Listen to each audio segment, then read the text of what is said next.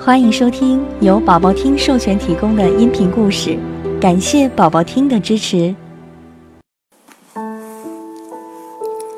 魔法师的小猫下，转眼圣诞节到了，魔法师的门口堆满了大大小小的包裹。令人惊奇的是，今年最大的三个包裹竟是麦先生、达克太太和琳达姑娘寄来的。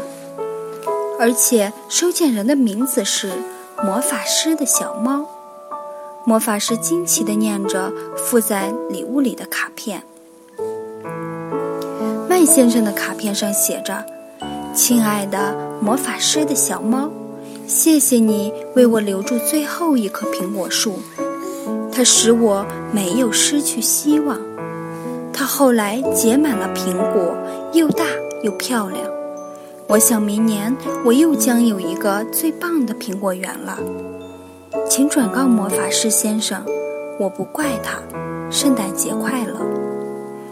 达克太太的卡片上写着：“亲爱的魔法师的小猫，谢谢你在我的记忆里留下了我最爱的人的名字。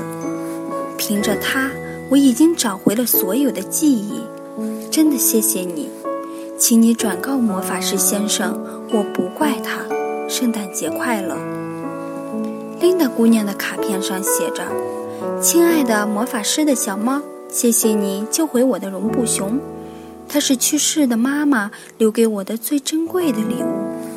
只要它还和我在一起，我就不会感到绝望。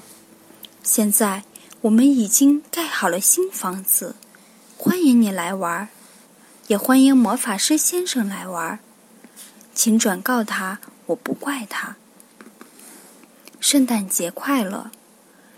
魔法师念完卡片，微笑的望着他的小猫说：“亲爱的小猫，现在我明白了，你那尾巴尖上的一点光，可以点燃希望之火。以前我太小看你了。”魔法师的小猫没有回答。只是跳进魔法师的怀里，满意的打起呼噜来。